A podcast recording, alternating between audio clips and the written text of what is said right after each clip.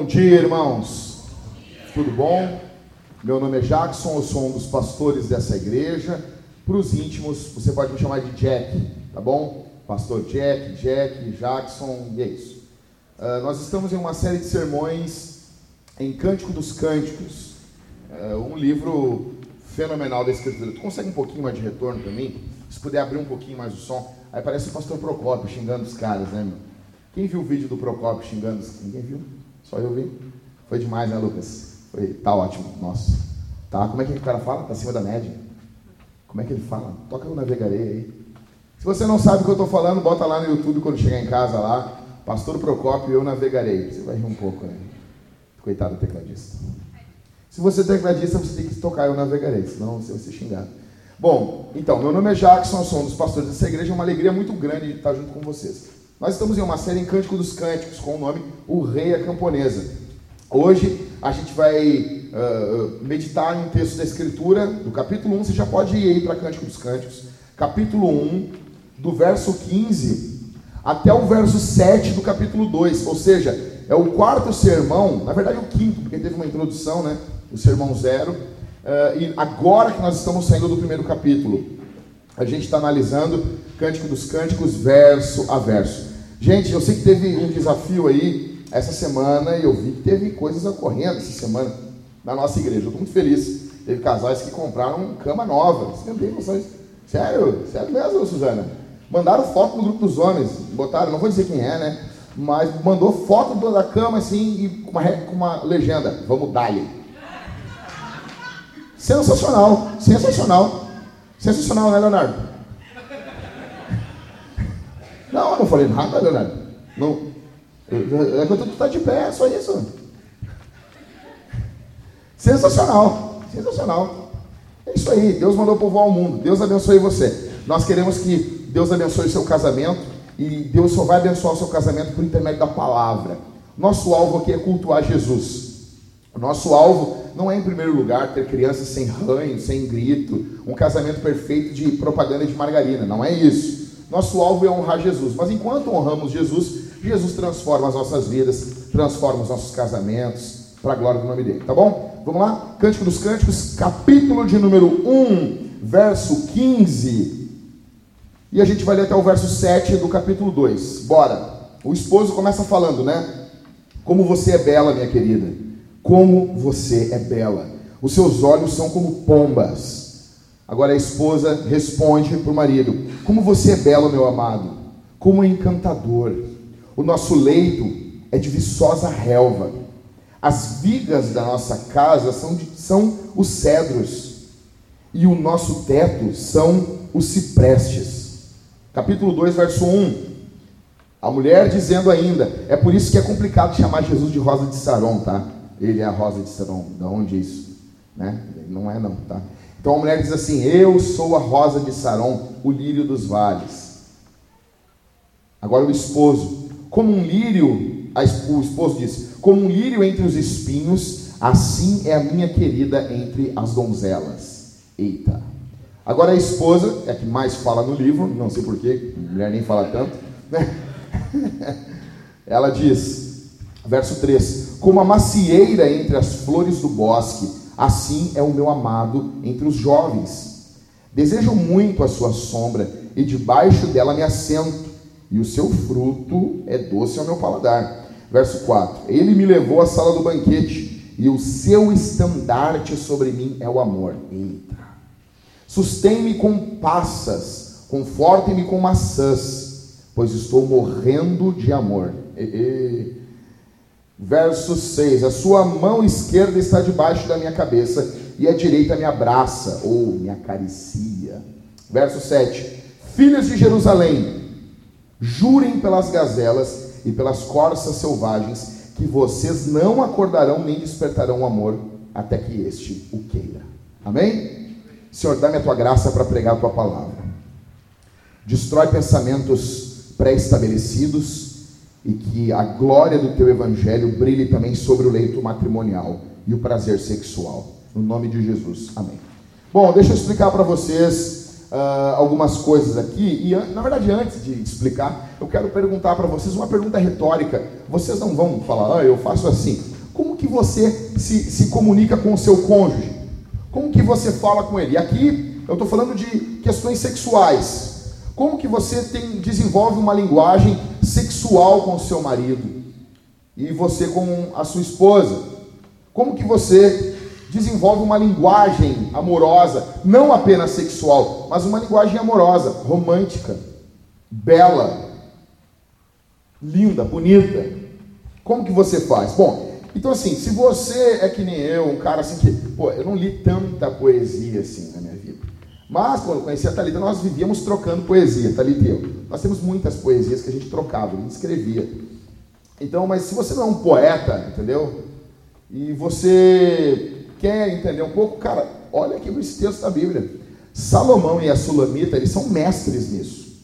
São mestres. Então, o que, que a gente está vendo nesse texto aqui? É um ping-pong. Tem a mesa de ping-pong ali. Você vai poder jogar ping-pong, não que nem um louco depois. Os caras jogam aqui ping-pong que nem um louco, né? E ninguém, eu não vi ninguém, não é para fazer média, eu não vi ninguém ganhar do catito. Alguém tem que pegar e ganhar, acabar com a banca do catito. Sabe, se acha, pega ali e ganha dos guri, não dá. Alguém tem que pegar e, e uiachaca, né? Você pode jogar. Então, assim, o que, que, o que, que Salomão e a Sulamita estão fazendo? Eles estão jogando ping-pong. Um elogia daqui, um, um elogia de lá. Um elogia. Eles estão jogando. É um jogo de voleibol. Voleibol é, é muito, muito antigo, né? Voleibol. É que nem quem fala basquetebol, que droga. Uh, mas é um jogo de ping-pong, de basquete, de vôlei. Não, de vôlei, é uma trocação, entendeu? Eles estão devolvendo elogios. E então acho que se você como eu, não é um cara tão letrado assim, e eu acho que é interessante você identificar o que a Escritura nos diz. Vamos lá então, pessoal, valendo? Verso 15, o que, que diz o verso 15? Começando, ele diz, Salomão diz: Como você é bela, minha querida, como você é bela, os seus olhos são como pombas. Você se lembra semana passada que eu falei para você sobre a insegurança da mulher? Ela tinha insegurança sobre o corpo dela, sobre a cor dela. Ela não era uma mulher mimada do palácio, ela era uma mulher queimada pelo sol. E isso nesse período não era algo legal. No nosso período é diferente. Se você é branco que nem um palmito, todo mundo sabe que você não tem muito dinheiro, que você trabalha dentro de um, de um escritório você não pega sol. Mas se você tem o seu bronze, você pega o seu bronzeado, seu bom, bronzeado artificial, sabe que tem um pouco de dinheiro, tá bom? As pessoas gostam de hoje em dia bronzeado é uma questão de status. Nesse período é o contrário. Então ela ficava receosa com a cor, com depois vocês vão ver o tamanho do nariz e do pescoço dela. O texto mostra para nós que ela era uma mulher com um nariz grande e com um pescoço grande. Tá bom? Então, Salomão nota essa insegurança nela. Ele nota que ela é uma mulher insegura. Então, ele mais uma vez, ele desenvolve essa linguagem do elogio, do encorajamento. Ele diz: "Como você é bela, minha querida. Como você é bela, os seus olhos são como pomba". Então, ele está reafirmando a beleza dela. primeira coisa aqui, caras, homens, nunca é demais o elogio para nossas esposas. Você nunca elogia demais. Mulher precisa disso, mais do que mulher precisa disso várias vezes ao dia. Então, a mulher se arruma, como eu estou? Aí tu diz assim, tá linda, meu amor. Ela diz, não, nem tô tanto assim. Ela quer que tu, quer que tu fale de novo. Azar, fala de novo. Entra na onda, tu, ah, não, tá assim, meu amor. Né? Entendeu? É que nem quando criança faz um desenho. Ela faz um desenho e diz, está muito lindo. Ah, nem tá não, pai. Ela quer ouvir de novo. Então, elogia de novo, não tem problema. Tá bom? Salomão está fazendo isso. Nunca é o bastante. Você precisa reafirmar isso, tá bom? Aí ele fala sobre os olhos dela. Seus olhos são como os olhos da pomba. As pessoas querem entender por que da pomba. As pessoas querem entender isso. Para mim não importa o que, como ele chamou os olhos dela. Se é como da pomba, se é como de sapo, não importa. Sabe o que, que para mim é interessante nesse texto? É que ele olhou os olhos dela. É que ele estava olhando para ela. É que ele estava olhando no, no rosto dela. Deixa eu dizer uma coisa, meu irmão. A tua esposa precisa ver além dos teus olhos. Ela precisa ver o que está atrás dos seus olhos, ou seja, aquilo que se passa na sua mente. E o que ele está fazendo? Ele está mostrando para ela aquilo que está dentro do seu coração. A sua esposa não lê pensamentos. Ela precisa ver através dos seus olhos. É, é fogo, cara. Você fala isso com os caras, os caras dizem, não, pastor, é que eu não sou emotivo, eu sou um cara muito razão. Vai ver o cara no futebol, no jogo de futebol. Vai ver os Colorados agora. É quarta-feira? É quarta, Alves? Como que os Colorados estarão quarta-feira, Alves? Vai, cara, imagina, não, mas imagina, imagina, ó, olha aqui, eu vou, eu vou narrar o inferno gremista e o céu colorado. Uh, foi 1 a 0 lá? 1 a 1 o jogo, 47 do segundo tempo. Uma falta para o Inter. E o D'Alessandro faz o gol. 2 a 1 Briga generalizada, discussão. A bola joga 49 do segundo tempo. Um chuveirinho na área, o Inter todo dentro da, da, da, da área adversária. E o Guerreiro faz o gol. E o guerreiro levanta a camisa e tem uma folgação no Grêmio. Você imagina isso? Está indo para 10 anos sem ganhar nenhum título. Vocês imaginam como que os colorados vão ficar? Michael, como vai ser o grupo dos homens? Michael, acabou. Acabou. Não, eu não venho pregar no domingo que vem aqui. Então, ou seja, como que os colorados vão ficar, brother? Como que eles vão ficar? Cadê o Redson aqui? como que o Helison vai ficar. Aí você olha o Helison e você vê essa empolgação com o Inter. Tem que ser o dobro pela esposa. Ah, se eu te ralei, Helison, azar. Acabou, acabei com a tua vida, azar.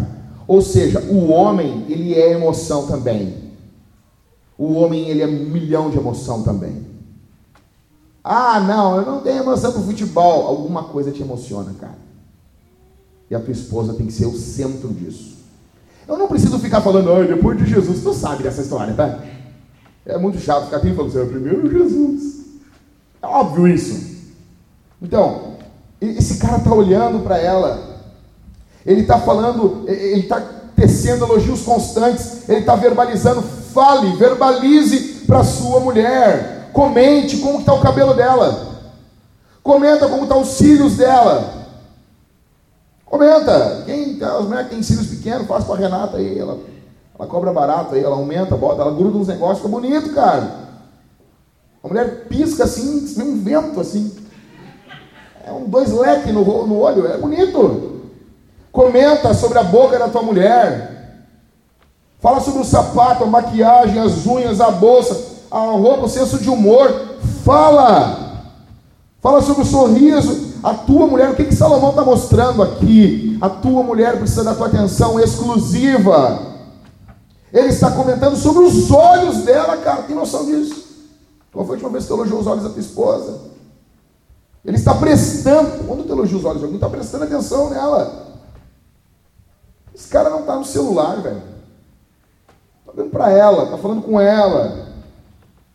Ele repara, ele repara os olhos dela quando ele fala com ela, ele não divide ela não está dividindo ele, está entendendo? Está entendendo isso? Ela não está dividindo ele com outras pessoas.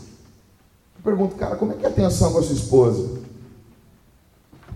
É óbvio que você não vai ter atenção todo o momento para ela, mas assim, quando você está dando atenção para ela, você, é, é, ela divide você com outra pessoa? Ou existe um momento no dia que você para tudo? Seu filho espera. Você está tá dando uma choramingadinha? Pode esperar. Entendeu? Momento é só da tua esposa. Alguém mais tem a tua atenção como somente a tua esposa deveria ter? Porque, cara, uma coisa que me irrita nos homens é o seguinte: tu olha, eu, eu, eu gosto assim de ver como que os homens falam com as mulheres, principalmente quando mulher é a mulher dele. Vai falar com o cara, já falei isso aí. Até o tom de voz muda. Fica gentil, fica carinhoso presta atenção. Esse cara não é esse igual a mulher. Por que ele não é assim com a esposa dele? Não tem problema fazer essa vozinha do Bonner. Boa noite. Mas fala com a tua esposa. Como diz o Marco, cadê o Marco? Tá, Marco? Chega no vidinho dela assim e diz assim: Providência divina. Não é, Marco? O Marco disse que é uma cantada teológica, né? Fala assim: cantada, cantadas de Salomão, estilo Marco. Chega assim, ô varoa, Vamos ler o capítulo 16 do N. Gruden. Divina Providência. Não, não consigo. Entendeu? Não. Segue comigo aí, verso 16 e verso 17. Como você é belo, meu amado. Agora é ela falando para ele, né? Como você é encantador, o nosso leito. Nota essa, essa mulher, você puxa, puxa pro quarto os negócios, né? É sempre isso, ele está falando dos olhos. Ela, tá, amor, tá bom, vem para cá. O nosso leito é de viçosa relva.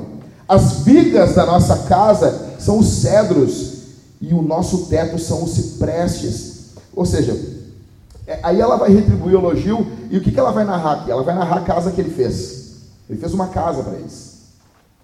E ela vai dizer, o que ela está dizendo? Que ela se sente valorizada pelo esforço material que o marido dela teve.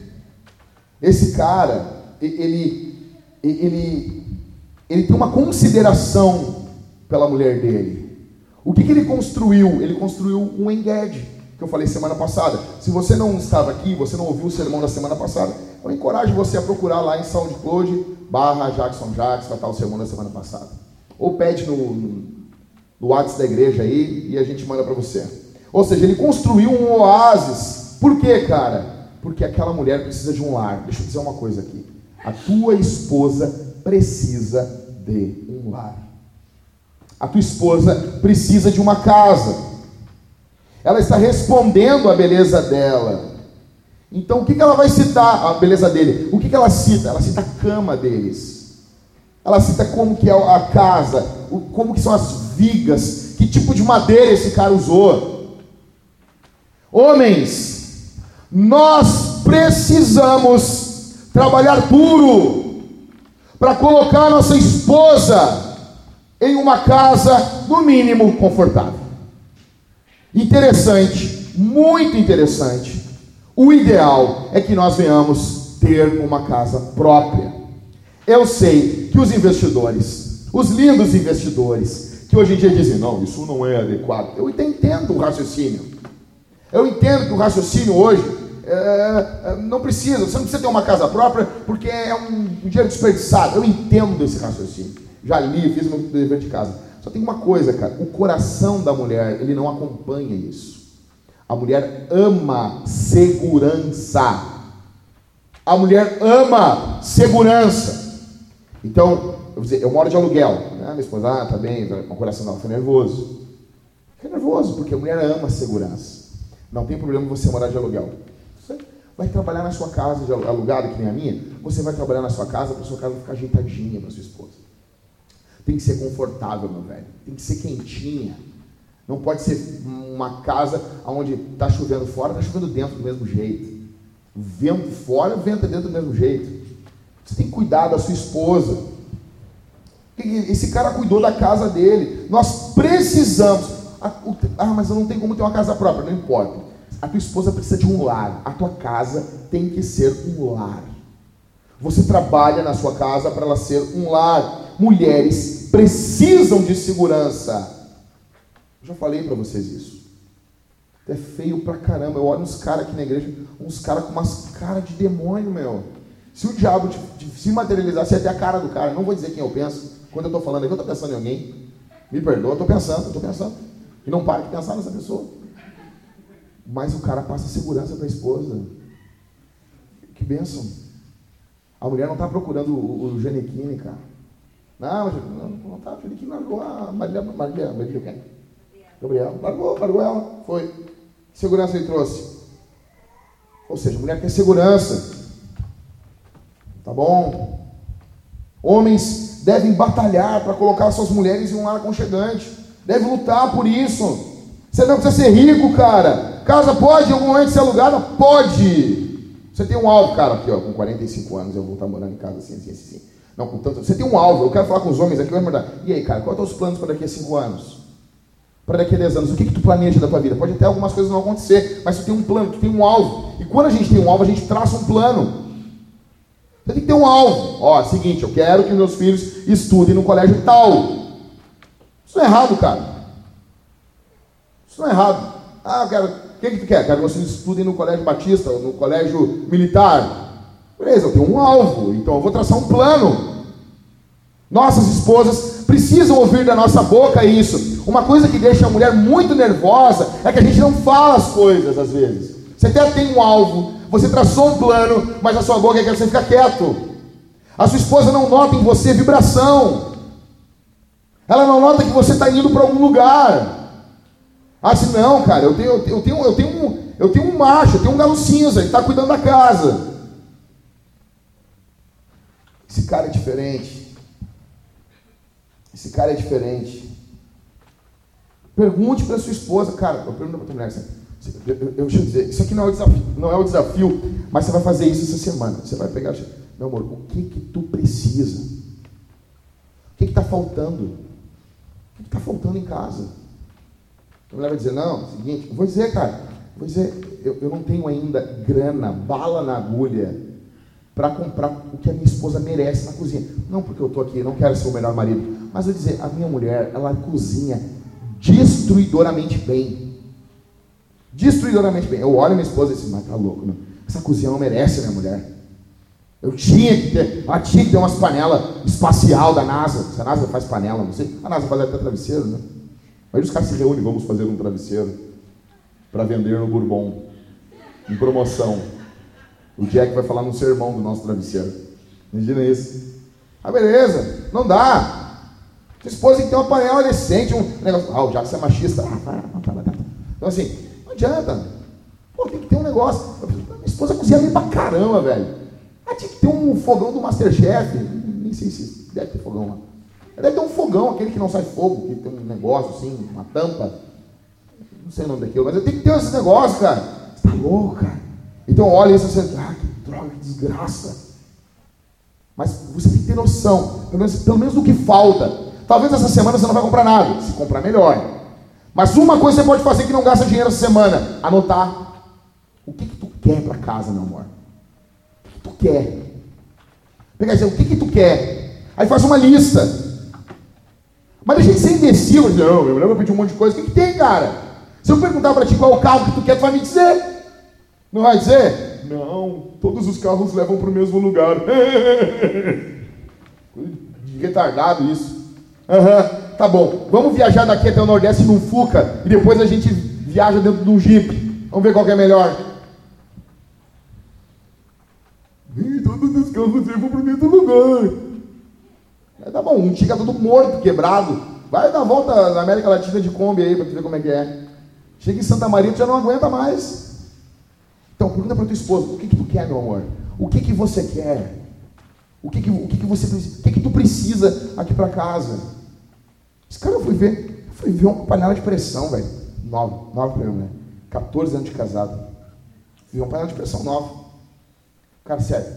Uma panela ultra, mega top. Não, mega, mega, mega, mega. Destruidora. Eu olhei e disse, cara, que panela furiosa, velho. Eu queria ter essa panela para mim. 149 reais. Aí você, nossa, o negócio dura anos. O negócio dura milhares de anos. Nós vamos morrer, as panelas vão ficar. Eu disse, isso é dado. Ainda tu pega e consegue um cartãozinho ali do Bourbon. Ah, você quer fazer o cartão do Bourbon? Tu pega e parcela ainda. Em cinco vezes. Menos de um real por dia. Louco. A tua mulher faz ela não merece isso. É sério. Tem coisa. Pergunta para tua esposa. Esse cara está cuidando disso. Faça uma lista. O mínimo que você vai fazer, você vai fazer uma lista essa semana e vai orar por isso. Vai orar por isso. Ora por isso. Faz uma lista e ora por isso, meu irmão. Faz isso, eu quero te encorajar a você fazer isso. Sua esposa vai ver, ela vai ver que você tem uma visão.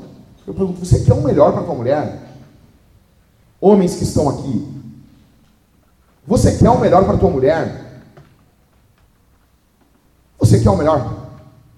Você pelo menos seu desejo. Eu quero que você saia daqui. Se, você, se eu conseguir, no poder do Espírito da palavra, jogar o desejo dentro do coração, eu já estou feliz. Se você sair daqui com desejo cara, você vai orar em cima disso, Deus vai abrir as portas para você. Deus vai abençoar você. Vamos lá. Verso 1 do capítulo 2. Aí a mulher diz assim: Eu sou a rosa de Saron, o lírio dos vales, ou seja, uma flor selvagem, algo comum. O que, que essa mulher está dizendo? Ela, ela, ela, não, ela não se olha como Salomão olha ela. Ela está dizendo que ela é comum, que ela é modesta. Cara, essa mulher é fenomenal, cara. Ela é fenomenal. Ela é fenomenal, essa mulher.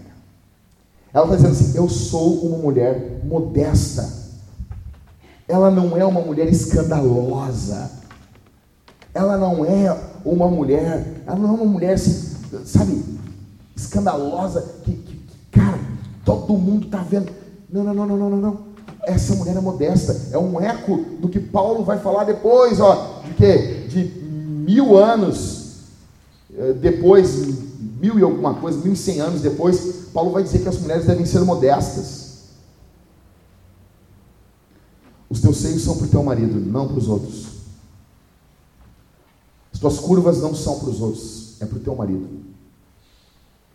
Tua sensualidade, teu olhar sensual, teu jeito, tudo, tudo que você quiser imaginar, minha irmã, é para o teu marido, para mais ninguém. Não é para os outros. Não é para porcaria de colega de trabalho nenhum. Não é para irmão de igreja nenhum. Tudo é para o teu marido. Verso 2, olha comigo aí. Aí ele diz: Como um lírio entre os espinhos, assim é minha querida entre as donzelas. Todas as outras mulheres são espinhos comparado com a mulher dele. Ou seja, o lírio entre os espinhos, a ideia aqui é destaque.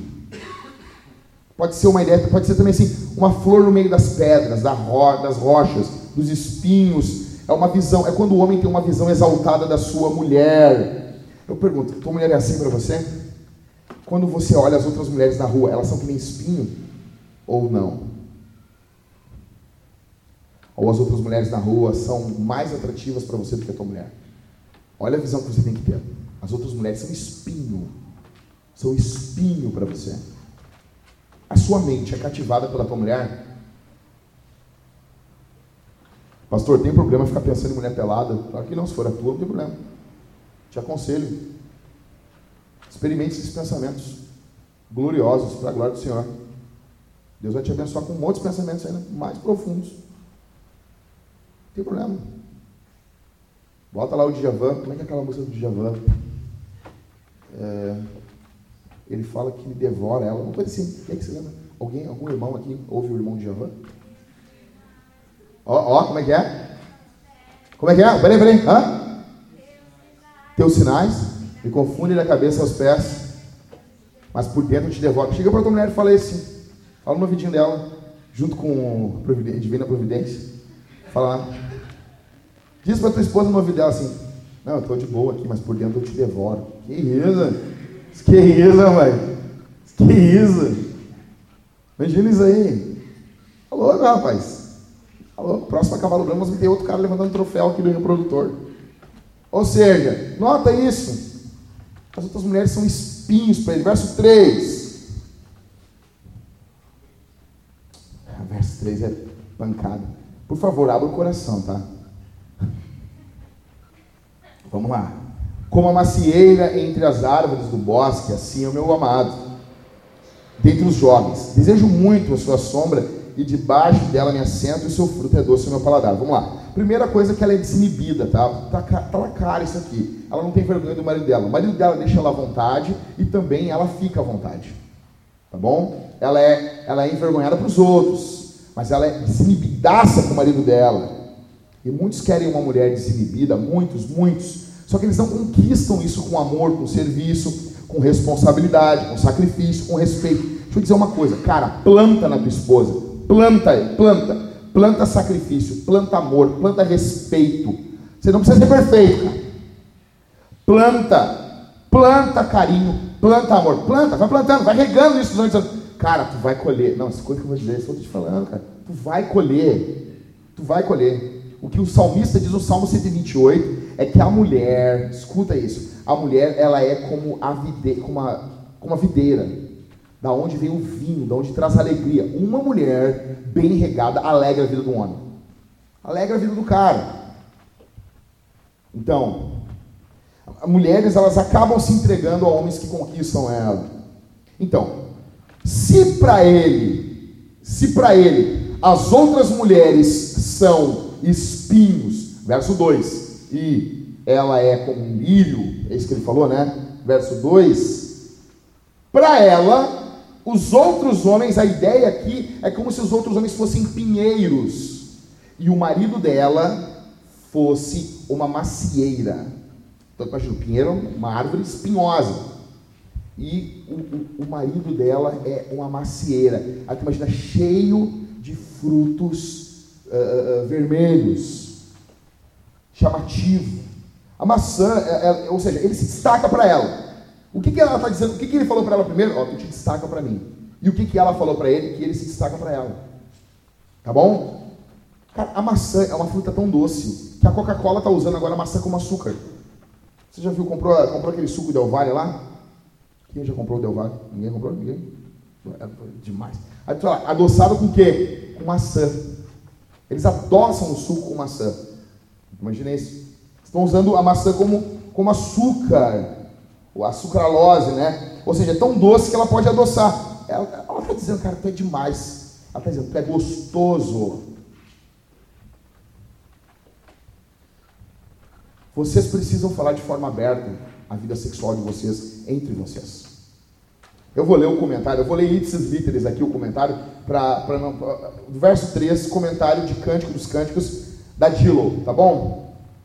Em outras palavras, verso 3 está o comentário. Em outras palavras, ela saboreia o seu abraço sexual. Na literatura extra-bíblica, fruto é frequentemente equacionado como os genitais masculinos ou com o sêmen. Além disso, existem muitos paralelos de equilíbrio no, no Cântico dos Cânticos, o que é característico também dele. Tanto que ele vai dizer no capítulo 7, olha para mim, verso 7, verso 8, que o fruto dela, o fruto em sua árvore, no capítulo 7 da mulher, são os seios da mulher. E aqui o fruto sugere os genitais. Se isto é assim, então essa frase pode ser uma referência velada e delicada a carícia oral genital. Forte. Seja qual for a interpretação que você faça, as palavras da sulamita falam claramente de um intenso prazer sexual. Pergunto, por que, que os nossos casais não falam abertamente sobre isso? Por quê? Eu sei de casos como pastor, escuta isso, das andanças que eu vou aí pelo Brasil, eu estou numa outra cidade, uma outra igreja pregando. E uma irmã chegou desesperada para o marido, para o pastor, e disse: O meu marido me traiu. E quando eu fui confrontar ele, ele disse: Olha, eu queria fazer isso, aquilo, aquilo outro. E ela começou a chorar. Ela disse: Eu tinha muita vontade de fazer isso, mas eu tinha vergonha de falar. E ele começou a chorar também, destruindo o casamento. Por que, cara? Por que, que quando são namorados tem uma química brutal e quando casam, sabe? Ato sexual é só papai e mamãe. Por que não falar? Por que não pedir? Por que não abrir o peito? Não é um diálogo técnico, não é um diálogo médico, nem um diálogo escolar, não. É um diálogo de um casal, cara. Olha o que ela está falando. O, o texto claramente faz uma conotação delicada ao sexo oral. Está claro isso aqui. E as pessoas ficaram mandando pergunta: sexo oral é pecado? Depois eu vou falar mais sobre isso. Mas o texto está abrindo isso aqui de forma clara, bela, bonita, não de forma pornográfica. O problema é que a nossa sociedade é pornificada. Então a gente fica bebendo o lixo da cultura e a gente não vê a beleza da palavra. Cara, o que, que eu quero aqui, casais, que vocês voltem para casa conversando sobre isso, falando sobre o que, que vocês têm vontade. Você vai perguntar, como que eu posso te agradar? A primeira pergunta não é assim o que eu quero. Você vai perguntar, como que eu posso te fazer feliz? Como que eu posso agradar você? Que, você quer que eu faça? Eu não quero que você peque contra o teu marido, que você peque contra a tua mulher. Não quero. Mas eu também não quero que você seja um idiota. como um homem que ouvindo que sexo oral não era em si pecado, ele chega em casa e diz: Pronto, pastor falou, é hoje. Não, não é assim, meu velho. Sua esposa não, fica, não está à vontade. Às vezes o marido, para algumas questões, ele não está à vontade. Você vai amar o teu marido e você vai amar a tua esposa. O amor está acima disso. Mas você vai conversar com muito carinho. Ok, isso eu não estou à vontade, mas o que, eu posso estar à vontade? Beleza. Então, como a gente está falando sobre falar, sobre sexo, falar, o marido falar com a mulher, também entra a questão dos filhos. Quando que você fala com os filhos sobre sexo? Qual o momento que você fala? Perguntaram, preciso falar de novo isso. Quando que você fala? Você nunca tem a conversa. Senta que lá vem a história. Agora eu vou falar com você sobre sexo. Você não vai fazer isso. Você não vai ter a conversa. Você tem várias conversas.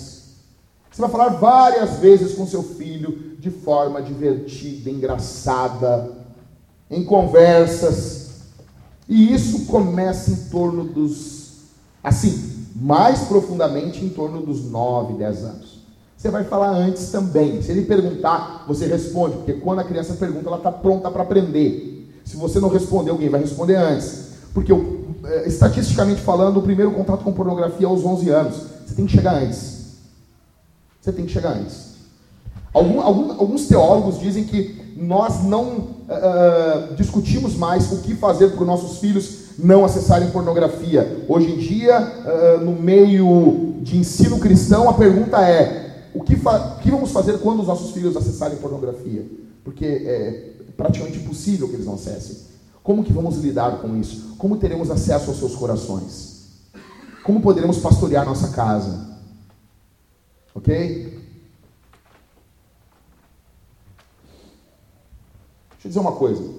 Existe uma estatística. Isso aqui eu vou falar, os dados são de 2008. Hoje, provavelmente, a, a, a média está mais alta. Em 2008, perdão, 2008, 50% dos jovens no mundo dos casais de namorados faziam sexo oral. Porque na cabeça do jovem isso não é sexo. E na cabeça de muitos casados também. Então, assim, você precisa falar sobre isso. Algumas estatísticas dizem que hoje chega a 64%.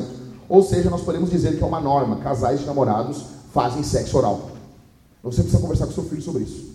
Com a sua filha sobre isso. Quando você falar que não é para ela, para ele fazer sexo oral, você precisa dizer que uh, não fazer sexo antes do casamento, você precisa explicar que sexo oral, sexo oral também está contando. Ou seja, quando você falar com seu filho, sua filha sobre virgindade, você precisa citar isso. Eu quero deixar claro uma coisa aqui. Eu não estou falando o que a Bíblia manda o casal fazer. A Bíblia não ordena isso. A Bíblia está mostrando que pode ser feito. Tá bom? Você não vai chegar em casa como um imbecil forçando sua mulher a nada. A Bíblia não está ordenando, ela está mostrando que isso pode acontecer dentro de um casal. Aí, cara, tem, tenho um milhão de perguntas que as pessoas fazem. Olha, mas a boca é para louvar o nome do Senhor. Então não beija, não come. Vamos lá. A Bíblia fala, aqui em Cântico dos Cânticos mesmo, que uh, ah, chega a dar um cansaço. A Bíblia fala em Cântico dos Cânticos que os seios da mulher são como uva. O que, que você faz com uva? Você entendeu? Glória a Deus. Amém? Tá bom? Salomão fala: os teus seios são como cachos de uva. O que, que você faz com uva? Bebê não pega uva, isso é para adulto. Tá bom? O que, que você faz? Você vai chupar os seios da tua mulher, porque é isso que você faz com uva. Não, eu não falou isso. Não, na igreja não pode. No mundo as pessoas falam tudo isso. E você está ouvindo, ah, que legal. É o que o texto está dizendo, é Bíblia, é a palavra de Deus, Deus está falando isso. A linguagem bíblica amorosa do nosso Pai. Ok? Beleza? Estamos bem com isso, gente? Então, assim, não, porque, gente, quando você faz sexo, todo o seu corpo está fazendo sexo, não é apenas o órgão genital, senão você teria, você ia pegar. Eu sei de um casal que fez isso, tá bom? Eles já não estão aqui, partiram com o Senhor, mas um casal muito religioso, eles tinham um, um, um lençol com furo para a noite de núpcias, para eles não tocar um no outro, só o furo ali. Você imagina estender esse lençol para secar? Eu sempre pensei nisso, cara. Você imagina botar esse lençol para estender? Mas o que é aquele furo ali? Sabia que socorria? Todo o seu corpo, o seu corpo tem terminações nervosas, Deus criou isso. Todo o seu corpo, sua boca, todo o seu. Tudo, tudo, seu braço, peito, costas, tudo, gente. Ao seu corpo, você está tendo comunhão com o seu cônjuge. Verso 4, acompanha comigo aí. Aí ela continua, essa mulher é demais. Ela diz assim: ó, ele me levou à sala do banquete.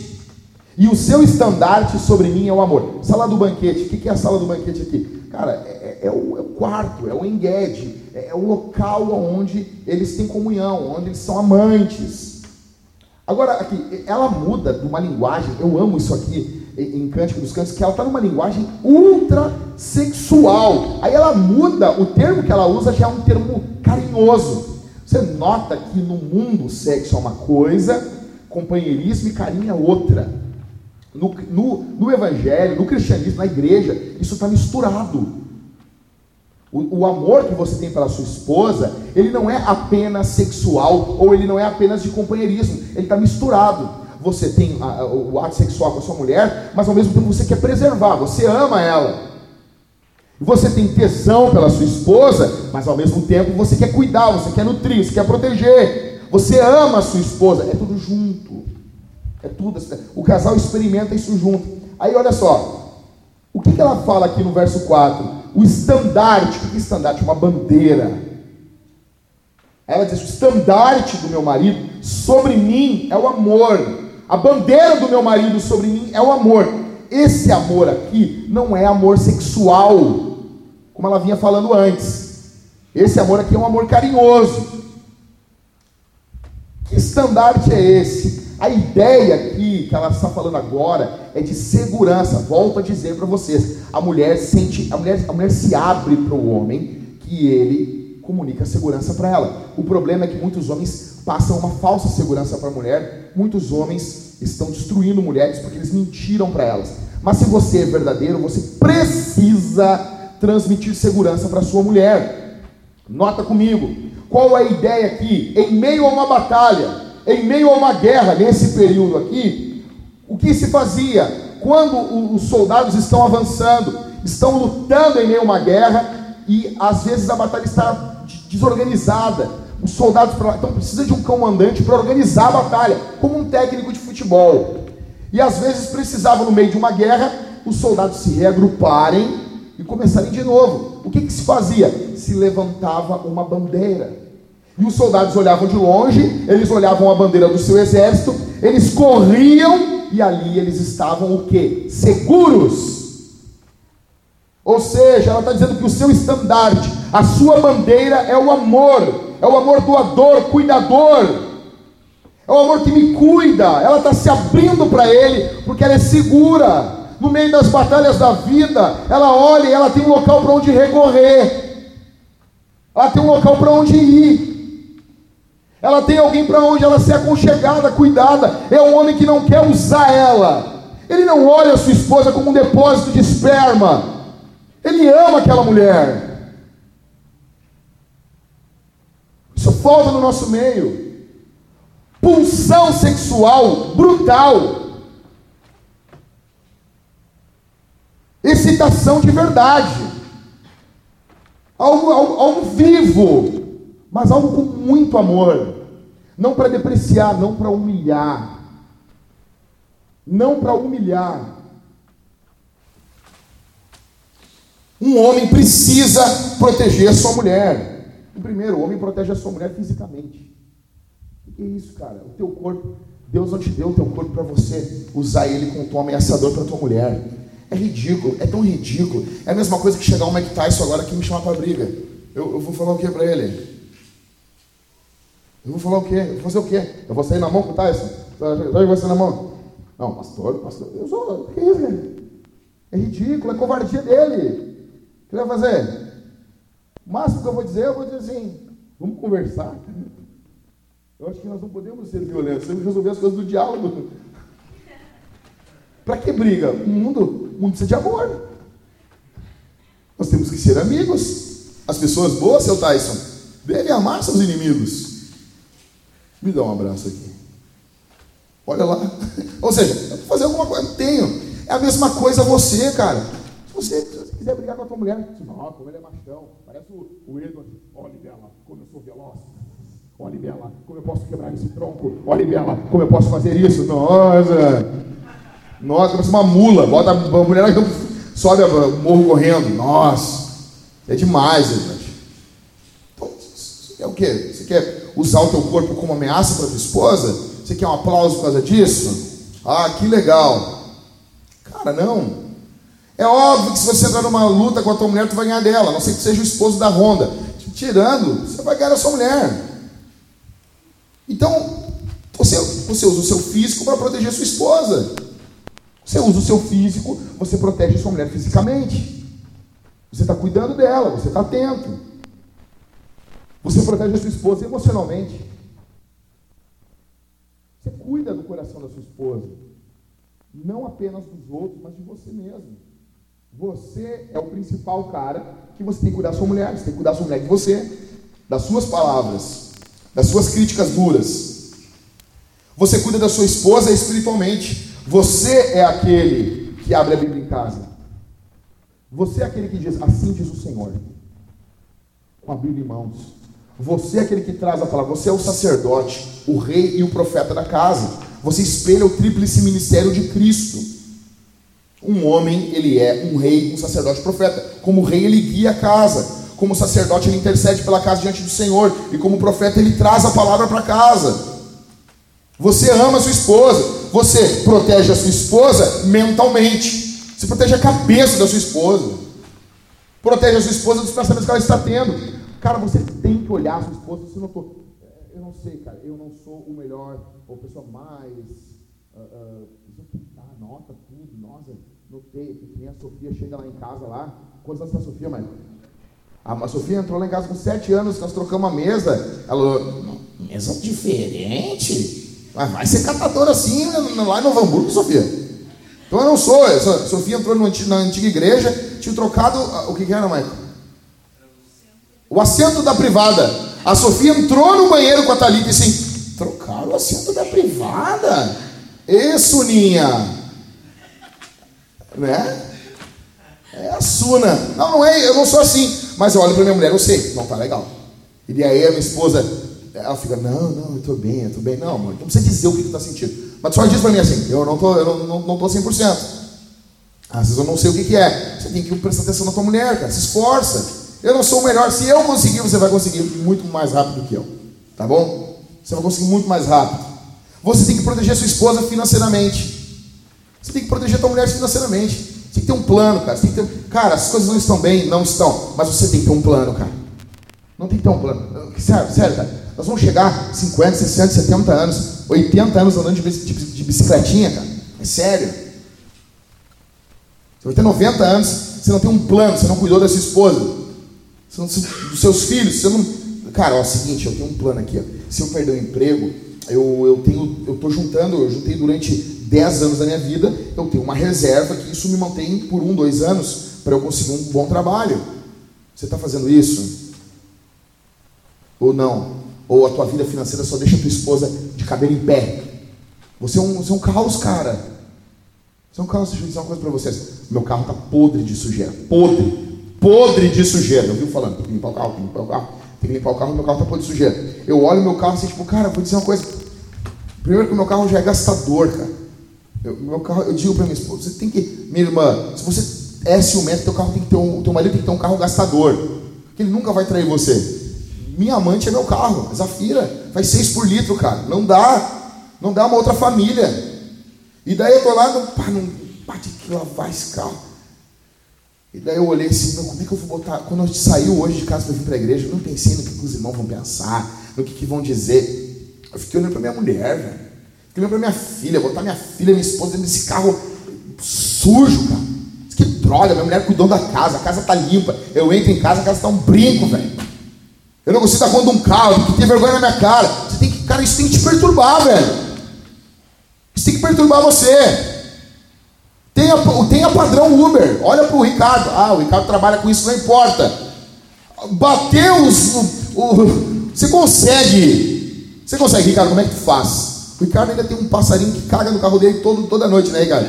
E o passarinho caga no carro do Ricardo e fica rindo do Ricardo. O Ricardo sai assim. O Ricardo parece o, o, o Michael Cryo, o louco, obsessivo contra o passarinho. Não, vou te pegar. E o passarinho vai para a árvore e começa, começa a rir da cara do Ricardo. Você vai olhar o carro do Ricardo, está sempre cagado de um lado. Como que tu consegue manter o carro limpo com um passarinho que sacaneia sempre no retrovisor? Ele caga sempre no mesmo retrovisor. Se o Ricardo consegue, eu e tu conseguimos, cara. Temos pelo menos bater o tapete nosso carro, a nossa esposa tem que pelo menos ter um cheirinho, alguma coisa. Ou seja, você, você cuida da tua esposa, meu. Tem que cuidar dela. Vamos lá, questões práticas. Ah, deixa eu abrir um parênteses aqui. Eu estou falando de casamento, eu quero preciso abrir um parênteses. Se alguém está tendo um namoradinho, namoradinho, namoradinha. Ai, eu, não, é o amor do. Não, só. É, a minha, a minha, a minha sogra, praticamente, a tia da minha esposa, dizia: ele é o teu namoradinho. E, cara, é verdade mesmo, é só teu namoradinho. Se o teu namoradinho é violento, mandão, intimidador, fuja dele. Fuja. Ele não é protetor, ele é teu inimigo. Chama os pastores. Chama os pastores. Me lembro que o cara chegou aqui, um louco, louquinho, Zé Ruela, chegou na nossa igreja e a guria queria acabar o namoro com ele. Sabe o que ele falou para a guria? Você imagina se é tua filha, cara. Ele disse que ele ia cortar os pedaços do corpo dela e ele ia largar o corpo dela pelas cidades do Rio Grande do Sul e de Santa Catarina. E aí? Não é só um namoro. Tem que saber o que está acontecendo no namoro da tua filha, do teu filho. Aí eu me lembro do Rodrigo e eu chamar ele e dizer, cara, os guris vão sumir com o teu corpo, cara. Ele regalou um olhão. Não, cara. Tu não vai chegar aqui metendo banca com as gurias da igreja, cara. Nós vamos te fazer. Volta aqui depois na reunião de homens, nós vamos conversar contigo. Ele não voltou mais. Largou a igreja, largou Jesus, está adorando o diabo agora. Ficou com medo de Jesus. É bom mesmo. Você tem que saber o que estão falando para tua filha. Você, jovem. Aí ele vai mudar, nós estamos tendo uma crise. Não existe crise em namoro. Tem crisezinha em namoro, acabou. Tem crise em casamento. Você está lutando. Ai, nós estamos lutando, nós estamos lutando para ficar junto. Ninguém. Vocês parecem dois idiotas. Dois idiotas, ninguém liga para vocês. Ninguém fala em vocês. Outra coisa, namoro, namorado não chama o pai da, da guria de sogro. Ah, o cara meu. Imagina, Catito. O cara vem namorar minha filha e me chamar de sogro. Ninguém chama isso. Mas te enxerga? Mas te enxerga, ô fedorento. Fundiu, fundiu, caído. O guri jogou com a metade da bunda de fora, assim. Eu olho olhando os caras. É um sogrão. Sogrão, rapaz. Funda esse teu queixo para dentro com o meu, com meu cotovelo. Que é louco, rapaz. Então, assim, guri, se tu, ah, mas ele é mandão. Foge. Foge. Vamos lá. Quais são os hábitos masculinos dentro disso aqui, dessa proteção que o homem tem que ter com a mulher? Bem rápido. Homens sempre se certificam se suas esposas estão bem. Ele vai certificar, ele vai ligar. Deixa eu dizer uma coisa: existe um motivo muito nobre pelo qual você deve brigar com a sua mulher. É brigar, não estou querendo brigue. É briga, desavença, discorde.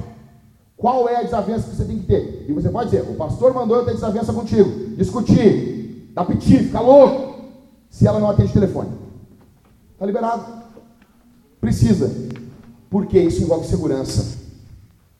Isso envolve segurança tua mulher tem que atender o telefone. Tem homem que não atende, aí isso aí, aí, isso aí já, já perde. Já perde. Esse cara, esse cara não, não merece ter o que tem no meio das pernas. Mas assim, tem as mulheres que não atendem telefone. Isso é sério. É sério. Chega em casa, discute. Briga. Tá bom? Fala assim, ah, que droga mesmo. O pastor falou. Por quê? Isso envolve segurança. Você precisa se certificar que sua esposa está bem. Outra coisa, no que envolve caminhando, eu vejo os caras caminhando com, a, com as mulheres, as mulheres para lá de fora da calçada. É sério isso? Esse tipo de proteção, nessas mínimas coisas a gente vê. Ah, mas tem uma travessão, não importa. Meu, minha esposa já está tão condicionada. Eu condicionei a cabeça da minha mulher. Se a gente troca assim de calçada, ela já vai. Ela sabe, cara. Ela sabe que eu vou chiar. Ela sabe. O homem pelo lado de fora da calçada. O homem pelo. Quando eu vejo um homem pelo lado de dentro da calçada, eu vejo um princeso. Eu estou vendo um princeso. Entendeu? Não dá. Não dá. Outra coisa, casais andam de mãos dadas. Não é o bonito indo na frente com as crianças, ou a mulher, e a, ou a mulher na frente, parece uns loucos. Umas loucas, sua família sai que nem louca, assim, e sai bem louco. Não, opa, calma aí. Calma aí, imagina que está chegando na, na Billboard, no Oscar. De mão dada com a Tiago com a nega velha, de mão dada. Anda de mão dada. Outra coisa, no que envolve restaurante. Como que um homem se senta no restaurante? A mulher, aí é o contrário, aí muda. A mulher senta virada de costas para a porta e o homem fica atrás mulher. Alguém vai dizer, parece, parece que a mulher está protegendo o homem. Ah, ah, ah, o homem tem que olhar a porta. O homem está olhando a porta. O homem está olhando tudo. Qualquer movimento, qualquer coisa, ele está olhando. Ele está pronto para agir. Ele está olhando. Então, no restaurante, dependendo da posição da mesa, você vai sentar no melhor lugar que você fica virado para a porta. Tá bom? Homens dormem pelo lado de fora da cama, exceto quando a mulher está grávida, que daí é, porque tem, tem um, uma criança aí com o nome de Isabel, que, que ela ficava de um jeito na barriga e a minha mulher só dormia de um jeito. Daí se eu ficasse de um, de um lado, a minha mulher não conseguia dormir. Aí tudo bem. Mas assim, no resto da vida, 99% dos dias, tua mulher dorme pelo lado de dentro da cama, dorme, dorme pelo lado de fora. Se alguém invadir tua casa, qualquer coisa que acontecer, tu morre primeiro. Teu corpo vai proteger a tua mulher homens selecionam o que pode atingir emocionalmente as suas esposas. E eles lidam com isso. Se você vê, por exemplo, o que acontece? A minha esposa estava com a tia e a avó para morrer, as duas. Estavam para morrer, morreram as duas. O que aconteceu? Todo dia que eu acordava de manhã, eu acordava em Santa Lita, eu pegava o celular e eu, eu, eu checava as mensagens. E eu checava as mensagens. Você tem que pegar, você, você checa. Por quê? Você tem que falar para sua esposa. Você não vai fazer que nem eu, que eu dei a notícia errada dele. Não é? Era tia dela, tinha falecido eu, e, e botaram um nome ali, um apelido que, da família dela que eu não conhecia, e eu achei que era a avó da Thalita. E eu, meu amor, tua avó morreu. Ela, não, chorou, chorou. Daí, onde tu viu? Daí eu peguei o celular. Não, amor, foi minha tia. Daí riu. Ah, não devia estar rindo. É, mas eu tentei, tá bom? Tá bom? Você, você, vai fazer melhor do que eu. É, esse é o cara que ensina a gente nos domingos. Esse cara não consegue interpretar uma mensagem de celular, é ele que interpreta a Bíblia para a comunidade. Você vai cuidar disso, você vai fazer melhor do que eu. Qual é a regra? Qual é a regra? Você vai pensar assim: nenhum tiro na minha garota. Tá bom? Nenhum tiro na minha garota. Pensa isso. Esse é o teu lema. Tá bom? Quem é você, cara? Você protege ou você expõe a sua mulher? Verso 5. Aí ela diz assim: Sustém-me com passas, confortem-me com maçãs, pois estou morrendo de amor. Uau, e é forte. Ou seja, a intensidade do amor deixa ela fisicamente fraca. Ela é, ela é dominada pelo desejo sexual pelo marido. É algo intenso aqui, cara. Ela está literalmente desmaiando de desejo. Ela está muito excitada. E o que, que eles vão fazer aqui no verso 5? Uma pausa para o lanche. Você é casado, você sabe que ato sexual dá fome. Eles vão fazer, vão comer e vão voltar para brincadeira de gente grande. Esse cansaço é devido ao amor intenso. Eles vão recarregar suas energias. Anotem. Nota, cara, o que, o que, que um homem colhe? Talvez você pense assim, ah, minha esposa não é assim é que você também não é como Salomão. Você, o teu foco não é em mudar a tua mulher, em deixar uma mulher extremamente sexualizada. Não, não, não, não, não, não. O teu foco é você. Da mesma forma, minha irmã, o teu foco não é mudar o teu marido, o teu foco é mudar você. Tá bom? Verso 6. A sua mão esquerda está debaixo da minha cabeça e a direita me abraça. Ou seja, ela, ela, ela vai narrando e ela diz que o seu marido, o seu marido está segurando a cabeça dela. Essa mão direita me abraça aqui, o, o, original é bem complicado de traduzir. Alguns tradutores dizem que seria uma, uma manipulação genital também. Ele poderia ser que ele está com uma mão na cabeça dela e com a outra mão ele está acariciando ela sexualmente, ou seja, o clitóris dela. Deixa eu dizer uma coisa, uma aplicação aqui, tem um pastoral para isso. Muitos casais, mas muitos mesmo, onde a mulher não tem orgasmo, é que o homem já entra rápido com a penetração. Isso vai dificultar muito o orgasmo da mulher. Você precisa estimular sua esposa. Tá bom? E a gente pode falar mais sobre isso mais adiante. Aí entra no último verso, vamos lá. Aí do nada muda, né? Filhas de Jerusalém, jurem pelas gazelas e pelas corças selvagens, jura para mim, que vocês não acordarão, nem despertarão amor até que esse o queira. O problema é que as pessoas interpretam esse texto, assim, dá uma pausa brusca, né? O que, é isso aqui? As pessoas interpretam parece que não, que não é para despertar o amor dela. O amor dela já está despertado há muito tempo. É para não despertar o amor das moças, das amigas dela. Está entendendo? Ou seja, qual a ideia aqui? A ideia é que a Sulamita acredita na cabeça dela é o seguinte: eu estou vivendo uma vida sexual abençoada, por quê? Porque eu fui uma solteira que tive uma solteirice pura.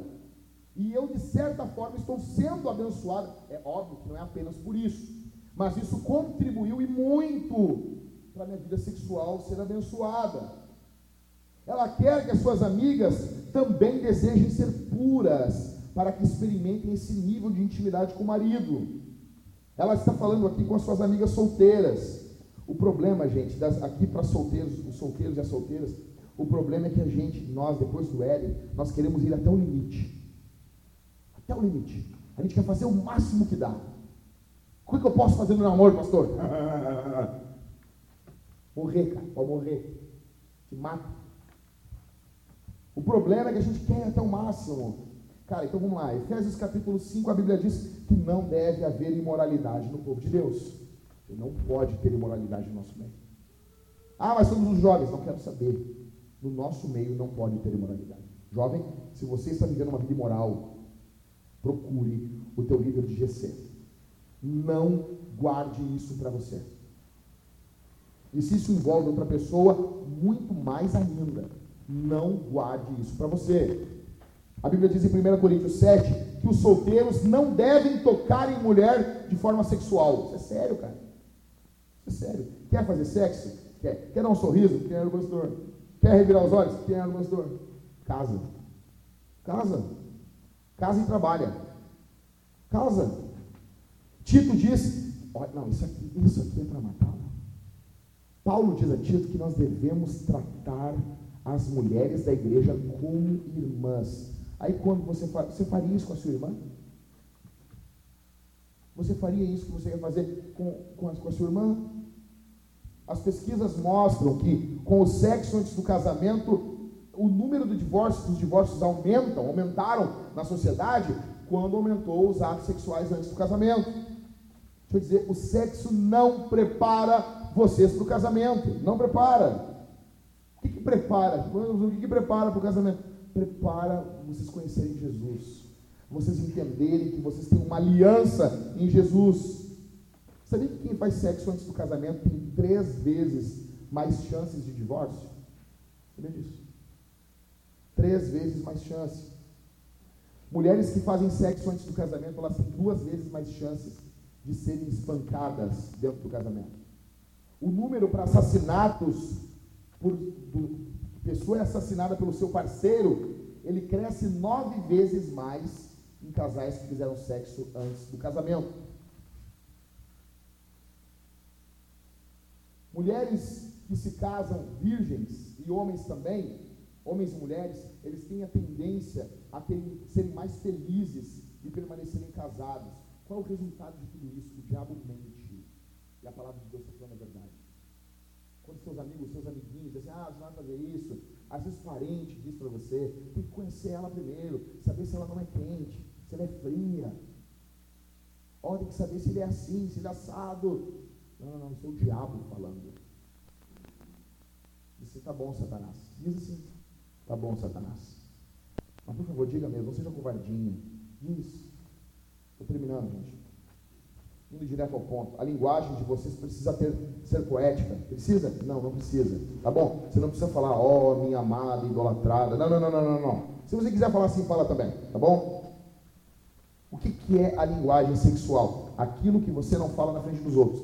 Tem que ter uma linguagem com teu marido e com a tua mulher que você não fala na frente dos outros. O que esse texto, resumindo, ele está dizendo? Precisa haver um diálogo sexual. Tá? Durante o ato sexual tem que haver também fala. Não é igual o Casagrande comentando o jogo. Tá bom? Por favor. Por favor. Não é comentário bíblico. Ah, parece, parece a pregação do John MacArthur. Longa e chata. Não é isso. Não é isso. Mas tem que falar, peraí, se algo foi bom, mulher, vai falar pro teu marido. Assim, faz mais isso, que isso é demais. Se algo foi bom para ti, cara, tu vai falar, tu vai abrir o peito para tua esposa. Aqui, cara, uma coisa que tá, que tá, tá louco, que tá aqui, é que eles vão guiando um ao outro. Eles não são amantes silenciosos. Vocês notam, eles não são amantes que. Eles não são. E às vezes muitas mulheres ficam irritadas, ficam irritadíssimas, porque o seu marido não sabe o que fazer, não sabe como, como ir. Também ela não expressa, ela não fala, pomba. Teu marido não, não, não, é, é adivinho. Aí só tenho pena dos caras nisso. Tua esposa já falou que ela gosta? Não. Sabe o que é o ponto G? Eu, ponto G, o que é isso? A mulher. Só deixando claro, clitóris e ponto G não é a mesma coisa. Tá bom? Eu falei para você semana passada no culto da noite apenas sobre as quatro fases do ato sexual: prelúdio, platô, orgasmo e pós-lúdio. Vocês têm que pegar, cara, eu, eu vou dar umas dicas para vocês de alguns livros aqui. Vocês precisam ler. O nosso, a nossa geração tem um grande problema. A gente acha que sabe tudo e nós não sabemos nada. A gente tem que ler. Você precisa de um código sexual. Você precisa ter um código sexual com teu marido. Sabia que tem casas, tem pessoas que uh, casais que eh, a mulher pegou, a mulher deu um quadro para o marido e era um farol. Imagina isso, quadro, um farol no meio das rochas. Ela disse, ela estava falando do órgão genital do marido dela no, aquele quadro, assim, todo mundo, quadro lindo, não sei o quê, e os dois começavam a rir sempre, mas eram só os dois. Era, ou seja, uma brincadeira dos dois. Você tem isso, cara. Mas não igual um casal que a gente viu uma vez, não é aqui da Vintage, fica tranquilo. A minha, a minha esposa pegou o Carolina para a mulher assim, já tomei banho, tá? Todo mundo assim, o cara, eu já tomei banho. Que bom. Então, vamos lá. Uh, sete livros rapidão aqui para vocês lerem. Por favor, anote isso aí. Esse, eu quero que vocês leiam esses livros. É, o, o Michael vai vender, alguns ele já vende, outros ele vai vender. Você compra com o Michael e você vai ser muito feliz, tá bom? Ajuda o Michael. O Michael tem que construir uh, o mais engage para a esposa dele. Tem que fazer mais filhos ainda. Então vamos lá. Primeiro, Cântico dos Cânticos. Tá bom? Primeiro livro sobre questões sexuais que você tem que ler leia, releia esse livro da Bíblia. Estude com a sua esposa, vai ser uma alegria. Sim, meu amor, nós temos que viver a palavra.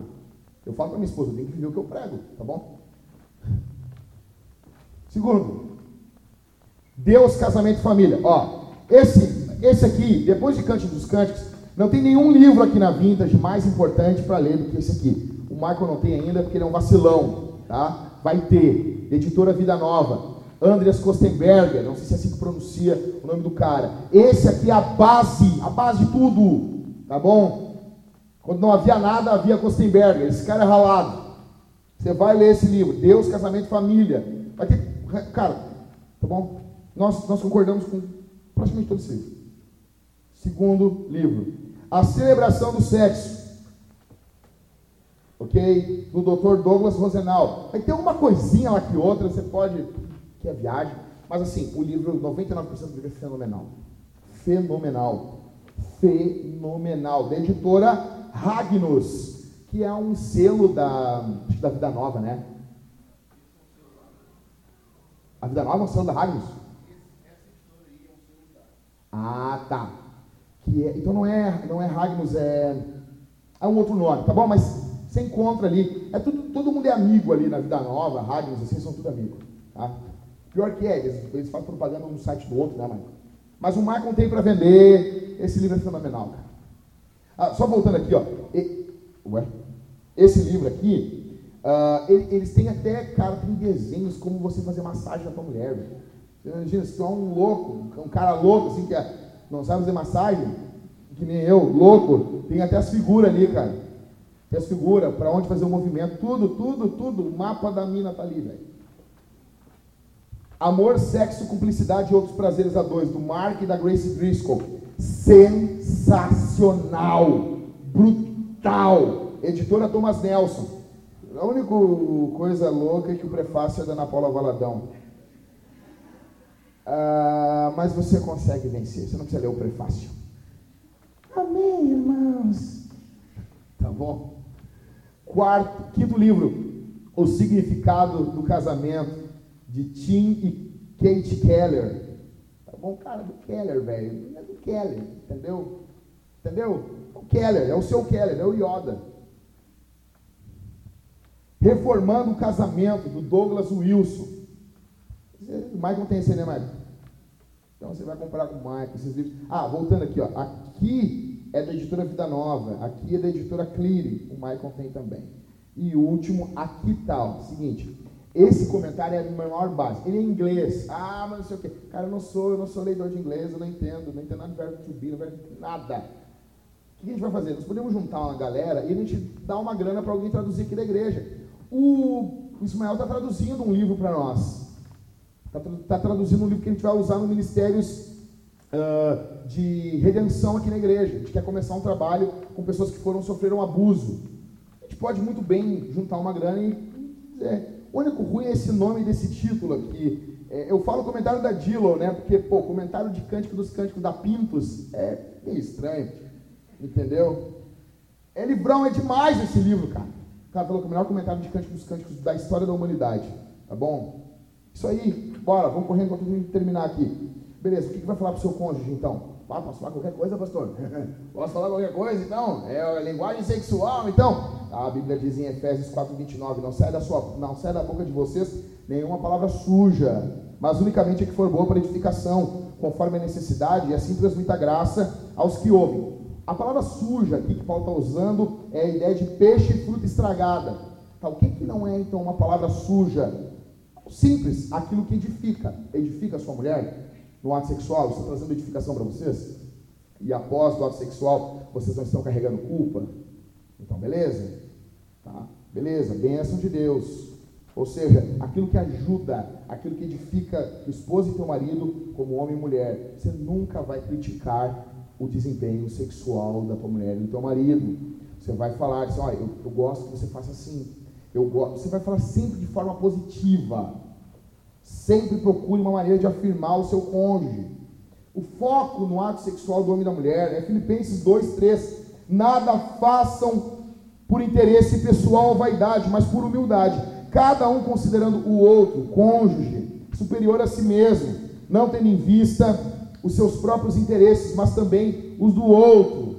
Tem em vocês mesmo o mesmo, tem em vocês o mesmo modo de pensar. Agora, 1 Coríntios capítulo 4, 13, 4 ao verso 7. O amor é paciente, bondoso, o amor não arde em ciúmes, não se envaidece, não é orgulhoso, não se conduz de forma inconveniente, não busca os seus interesses, não se irrita, não se ressente do mal. O amor não se alegra com a injustiça, mas se alegra com a verdade. O amor tudo sofre, tudo crê. O amor tudo espera. O amor tudo suporta. Então, acima de tudo, acima de qualquer sonho sexual que você tenha, precisa haver amor.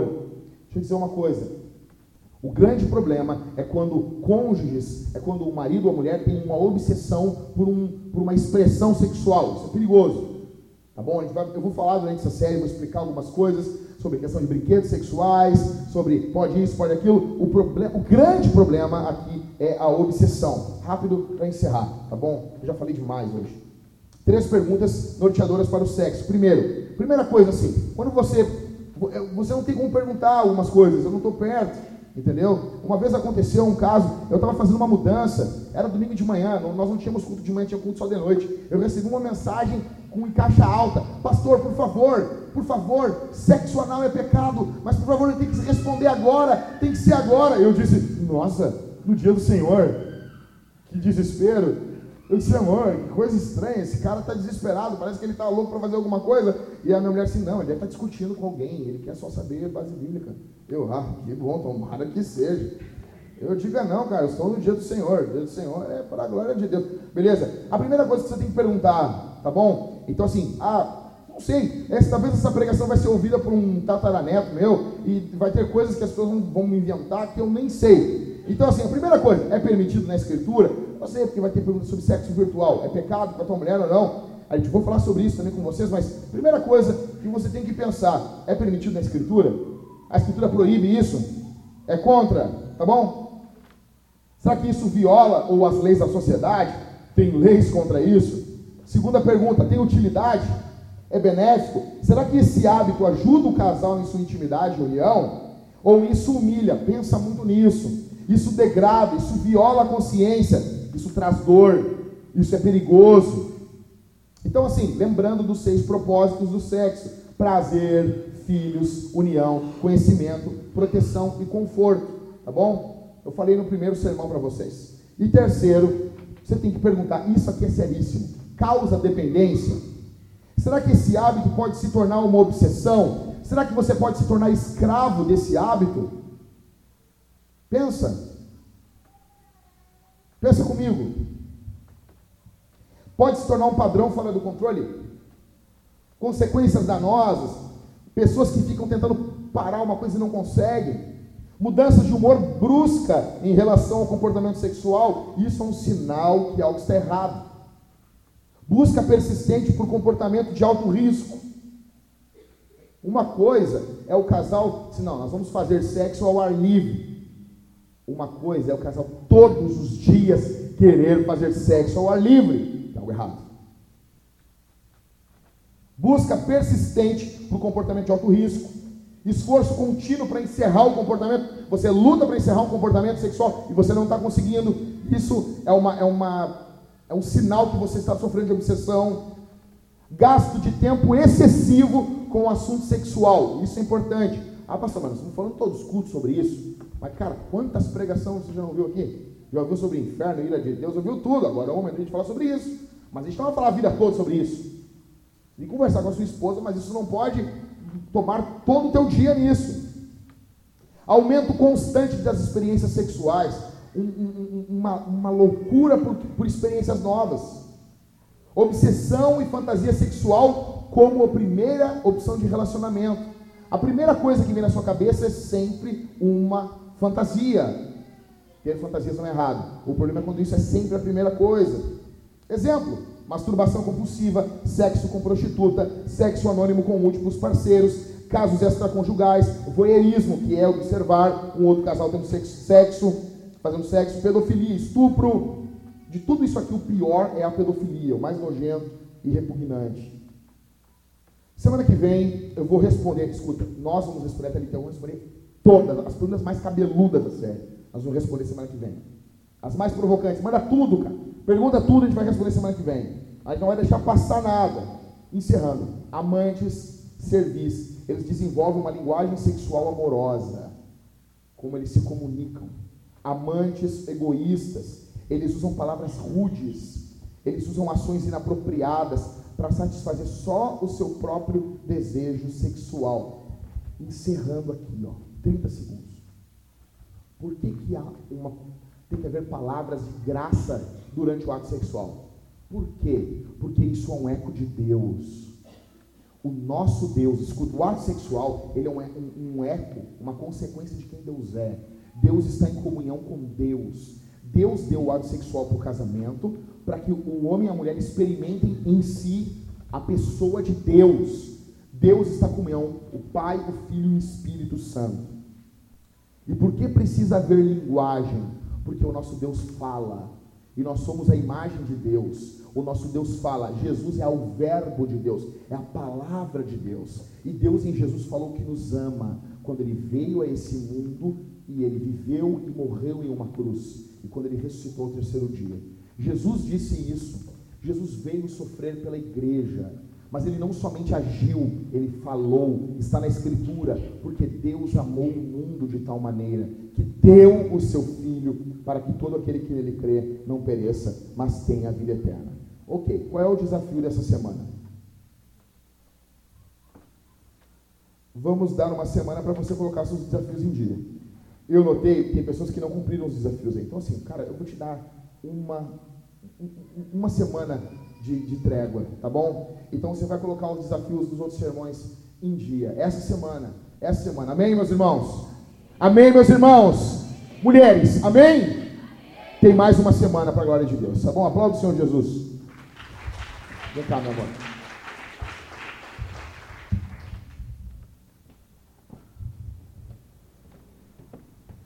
Essa aqui é minha esposa, Thalita, que me aguenta. Que me aguenta o dia inteiro. Obrigado. E nós vamos responder algumas perguntas. Hoje vai ser um pouquinho menos, tá bom?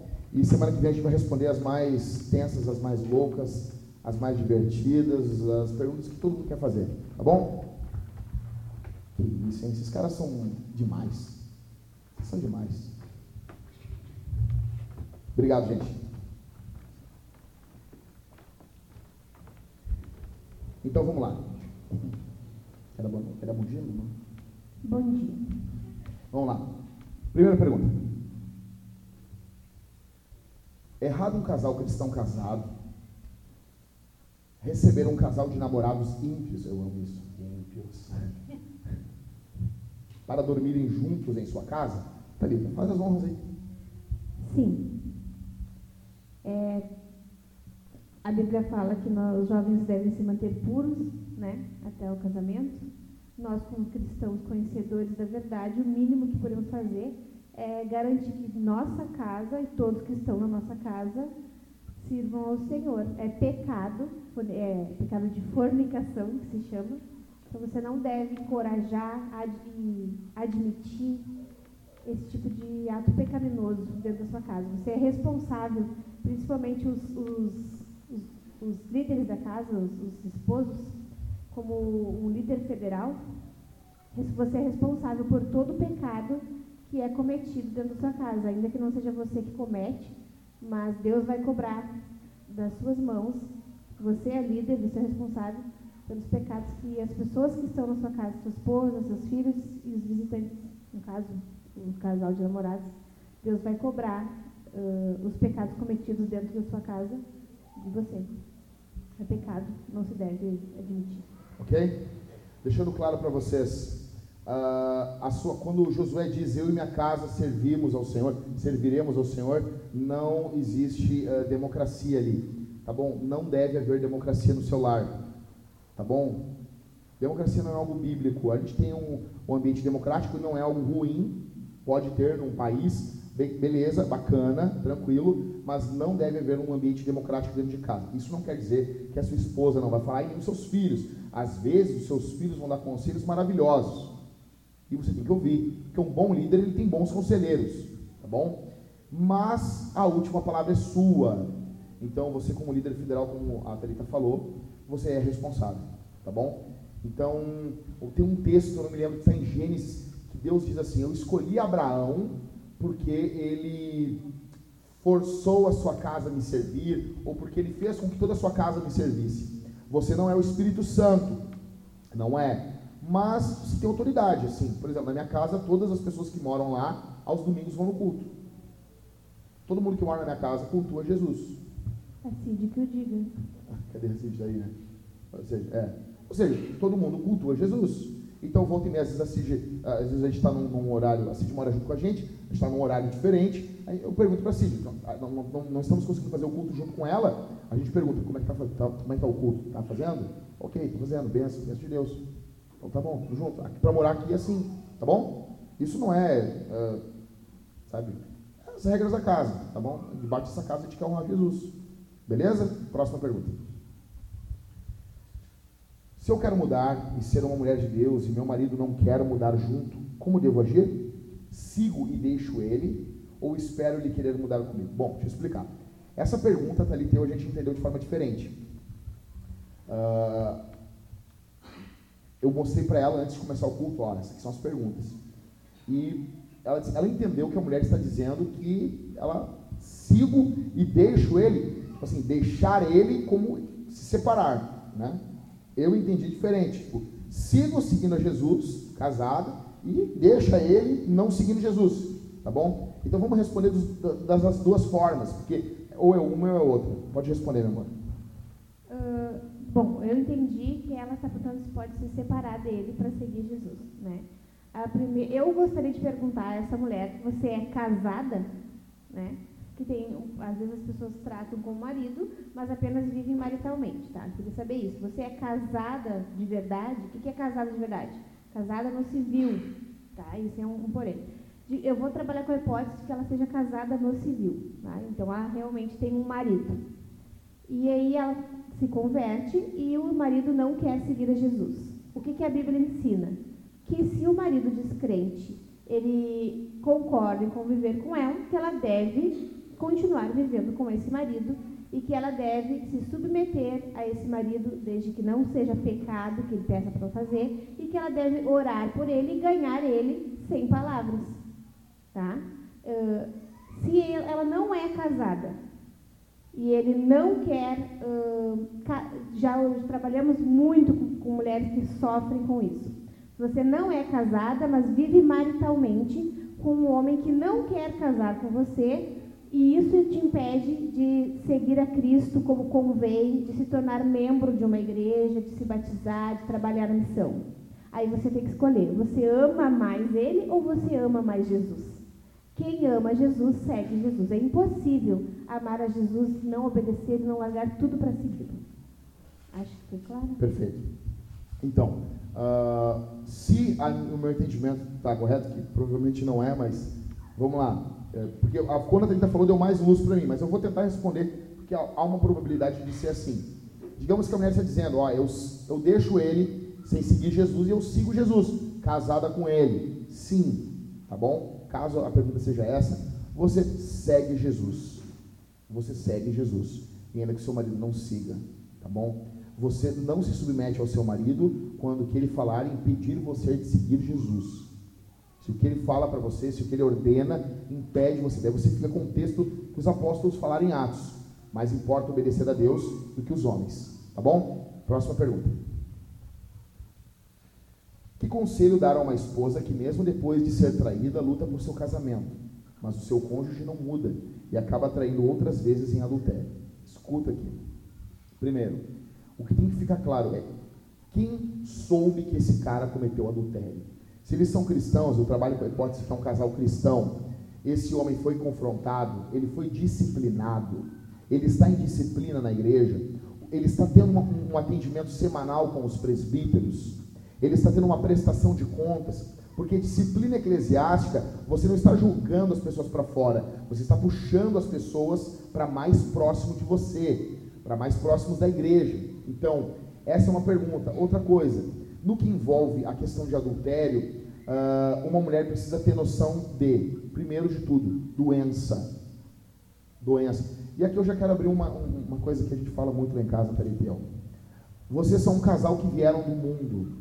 Do mundo, tá bom? Vocês vieram do mundo. Vocês não, não eram da igreja. O seu marido traiu você ou a sua mulher. Não deve haver nenhuma relação sexual enquanto não houver um teste de HIV, sífilis, e DSTs em geral, doenças sexualmente transmissíveis. Você vai num posto de saúde, vai os dois. Eles atendem você na hora. O que eu estou falando, cara, eu nunca conheci uma outra mulher. Mas quando a minha esposa uh, engravidou, porque nós não ficamos grávidos, é só a Thalita que ficou grávida, tá? Nós chegamos num posto de saúde e a mulher, óbvio, papai, quer fazer o exame de HIV? Eu, ah, que legal, eu quero, eu quero. HIV, sífilis e quê? Isso. Vai ficar pronto na hora. O resultado fica pronto na hora. Na hora. Tá bom? Na hora. Doutor limpo. Na hora. Então, assim, minha irmã, o teu marido teve relações com outras mulheres, você não pode mais dormir com ele enquanto ele não fizer um exame junto com você. Junto com você. Tá bom? Tá bom, meu irmão? E se você ama a sua mulher como você ama, como Jesus ama a igreja, a sua mulher não tem que nem pedir isso. Isso tem que partir de você. Tá bom? e vice-versa também. Amém, irmãos? Então, uma das questões que eu diria é isso. Outra coisa, uh, ele continua andando em adultério. Isso tem que ser confrontado, tem que chamar os pastores, ele tem que ser chamado ao arrependimento. E se isso se torna recorrente, nós temos que dar um basta nisso. Sim, nós precisamos dar um basta nisso. Só que a mulher não faz isso sozinha. Por isso que é importante você congregar em uma igreja que tenham pastores fortes. Eu tenho uma familiar onde ela veio para a igreja, o marido tinha relação sexual com todas as mulheres antes deles virem para a igreja, ele confessou isso para o pastor, o pastor não contou isso para o casal, para a mulher, e num aconselhamento o pastor, desculpa o termo, não, não vou, não vou usar porque eu não estou na cavalo branco, o pastor frouxo, tá bom? Porque Jesus está mudando meu coração, não vou falar esse termo aqui pastor frouxo, frouxo, tá? Ele olhou para ele e disse: Tem algo que tu queira dizer para tua mulher? E ele: Não, não tem não, pastor. Ela engravidou e porque ele passou uma doença sexualmente transmissível para ela, sífilis, o bebê morreu. Ele matou o filho dele. Ele sacrificou o filho dele em nome, em nome do segredo. Ela só descobriu que, ele, que ela tinha sífilis quando ela perdeu o bebê. E ela não quer mais ficar com ele. Ela não acredita mais na igreja, porque o pastor é um mentiroso. Então, você quer procurar uma igreja? Procure uma igreja onde os pastores têm condições de confrontar o teu marido. Onde eles não vão ter medo do teu marido. Legal? Mas o cara pode ser grande. Ele é, ah, oh, ele é grande. Rodrigo, mas nós somos ruins. Ele é grande, mas a gente é ruim. E tem um grupo de pastores também, ele pode ser grande, mas nós é cinco. Tá bom? Então, eu diria, um, homem de Deus tem que entrar nessa história aí. Homem nenhum tem que ficar fazendo isso com a mulher, sem o homem confrontar. E dependendo do caso, a mulher tem que ir embora mesmo. Porque ele está abandonando ela. Mas, pelo que eu entendi, a mulher aqui, ela quer continuar lutando pelo seu casamento. O que você diria para ela? Se ela, ela, pode continuar lutando? Deve. Mas nesses termos. Nesses termos. Uma coisa é o amor de Deus, outra coisa é bondadismo. Porque uh, existem dois extremos, né? Que nós aprendemos muito assim na, igreja. Uma era que a mulher tinha que apanhar, ser humilhada, um, abandonada, maltratada, e ela não podia fazer nada porque ela tinha que ser submissa. Ela não podia recorrer à polícia, ela não podia recorrer aos pastores, podia ser violentada, e ela não tinha que aguentar. Daí é, continuava, é um extremo, né? O outro extremo é de pessoas que acham que, digamos que, pelo que eu entendi, essa mulher, ela escolheu ainda assim lutar embora ela tenha que lutar da forma correta, né? É, é, as pessoas um, veem, não, porque ela é uma boba, porque ela não tem. É, não, não, também exato. é outro extremo. É o perfeito, é outro extremo. O que deve ocorrer? Uma mulher foi traída uma, duas vezes e ela quer lutar pelo casamento e isso é o correto. A Bíblia ordena isso. Só que, ela, como que ela deve lutar? Ela tem que cuidar pela santidade do marido. Se esse homem não for confrontado, ela está sendo uh, cúmplice do pecado dele. Tem que lutar da forma correta. Exato. Então, obrigado. Por isso que a gente precisa de uma esposa, porque senão a gente não consegue falar tudo. É, assim, perfeito. Então, assim, a forma como ela vai continuar com o marido, o marido dela, se ele é uma ovelha, o pastor tem que quebrar a patinha dele. Tá bom? Ele tem que sentir o peso do terror do juízo de Deus. E se ele não sentir isso em um aconselhamento pastoral, o pastor não deve parar enquanto ele não estiver um, com um olhar de medo diante do Senhor. Casos extremos pedem medidas extremas. Esse homem precisa ser confrontado com força e violência, tá bom? Não é para bater no cara, tá? Mas com muita força. Quase isso, tá bom? Próximo. Toda vez que o casal tem relação, a mulher, a mulher deve atingir o orgasmo? Bom, essa pergunta ela é fenomenal. Primeiro de tudo, nem o homem nem a mulher. O alvo do sexo, em primeiro lugar, não é o orgasmo. Tá bom? O alvo do sexo é comunhão. Então, em primeiro lugar. Agora, beleza. Descompactando isso, tiramos esse pacote, vamos abrir o pacote e descer um pouquinho mais. É ideal que o homem tenha orgasmo e a mulher também. É ideal. Porém, acontecerão momentos, épocas a mulher ela tem um ciclo menstrual, às vezes hormônios. Então, algum, alguma, alguns acontecimentos eles tornam a, a, o orgasmo da mulher muito mais difícil que o, que o do homem, tá bom? Então, acontecerão atos sexuais que a mulher não teve orgasmo. Só que, primeiro de tudo, não há na mulher um desespero e não há no homem uma acomodação. Esse é o grande problema. Nós, homens, nos acomodamos. Porque a sua esposa vai continuar amando você, vai continuar cuidando de você e você se acomoda. Você não vai, você fica assim, não, ó, não deu hoje. Mas na cara, isso tem que ver o teu brilho. Você tem que ficar louco assim. Deixa, próxima nós vamos, nós vamos, nós vamos subir as paredes aqui nesse quarto. Ou seja, você tem que querer o bem da sua esposa. Tá? outra coisa que pode ocorrer dentro de, uma, de um casamento também, que eu não vou falar uh, em termos técnicos, mas falar de forma bem de, de gente para gente, que é o casal disse, ah, nós vamos fazer uma rapidinha, algo rápido. Isso vai dificultar muito o orgasmo da mulher. Tá bom? Só que não pode ser uma vida de rapidinhas. Então você não pode ser o ligeirinho, o Speedy Gonzalez. Quer falar alguma coisa, amor? Quer falar alguma coisa? Speedy Gonzalez. É o ligeirinho. Falta. Uh, eu acho que, assim, ó, essa questão do orgasmo, muitas mulheres já me procuraram com dificuldades né, no casamento. E até porque, assim, ó, uh, geralmente as mulheres que não conhecem essa sensação, tu pergunta, já teve um orgasmo? Não sei. É. Quem diz não sei é porque nunca teve. nunca teve. Se você já teve, você vai saber.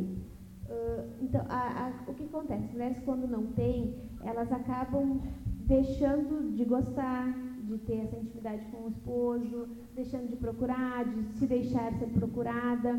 E já vão para o relacionamento, para a relação, pensando nisso. Eu vou fazer sexo com meu esposo, mas eu não terei um orgasmo. Então eu quero que isso acabe logo. E isso vai dificultar que essa mulher tenha um orgasmo. Como o Jackson falou, o sexo, o, o, o orgasmo, ele não é o objetivo final, ele é a consequência final do sexo. Mas você pode fazer, ter uma relação sexual com seu esposo de forma prazerosa se você desfrutar do caminho, do, do momento, do da platô. caminhada em si, do platô. O termo, o termo correto é platô. Por quê? Porque, como o Jacques falou, ele é, ele é, o sexo é para ter comunhão. E não existe um momento em que vocês tenham mais comunhão do que no sexo. Né? Naquele momento é um momento único, só de duas pessoas. Uh, a minha tia, quando me falou sobre sexo, quando eu perguntei para ela, ela disse: Olha, só parece que existe só vocês dois no mundo. Naquele momento, os pensamentos do teu esposo eles estão concentrados unicamente em ti. Naquele momento, não importa os teus defeitos, você é a mulher maravilha. Você pode ser quem você quiser. Então, não vai para um relacionamento pensando no final dele. Desfruta da caminhada, entende? Desfruta dos toques, desfruta dos beijos, desfruta da atenção que é toda sua naquele momento. E é bem provável que você chegue ao orgasmo. Mas desfruta do, do caminho até o orgasmo. Isso é sexo. Exato.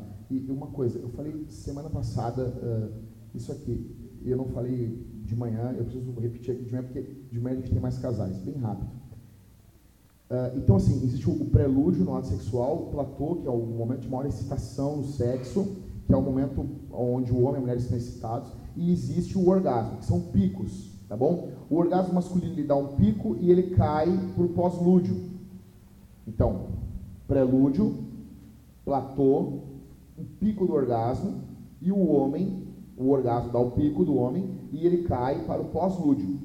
A mulher, Deus fez a mulher, isso, o homem não tem como viver isso. Não tente isso em casa, não vai conseguir. Mas Deus deu para a mulher isso, escute isso. Deus deu para a mulher algo que é chamado de orgasmos múltiplos. O que, que é orgasmos múltiplos? Então, existe o prelúdio, aqui agora da mulher, tá? Prelúdio, platô, excitação sexual. Orgasmo. Quando a mulher tem o, o, após o orgasmo, a mulher não tem essa queda como igual o homem tem. O homem tem uma queda brusca, tanto que os homens adormecem, com um sono muito mais rápido que a mulher. É algo fisiológico. Você não pode ter raiva do teu marido por causa disso. Deus fez ele assim. Já a mulher não.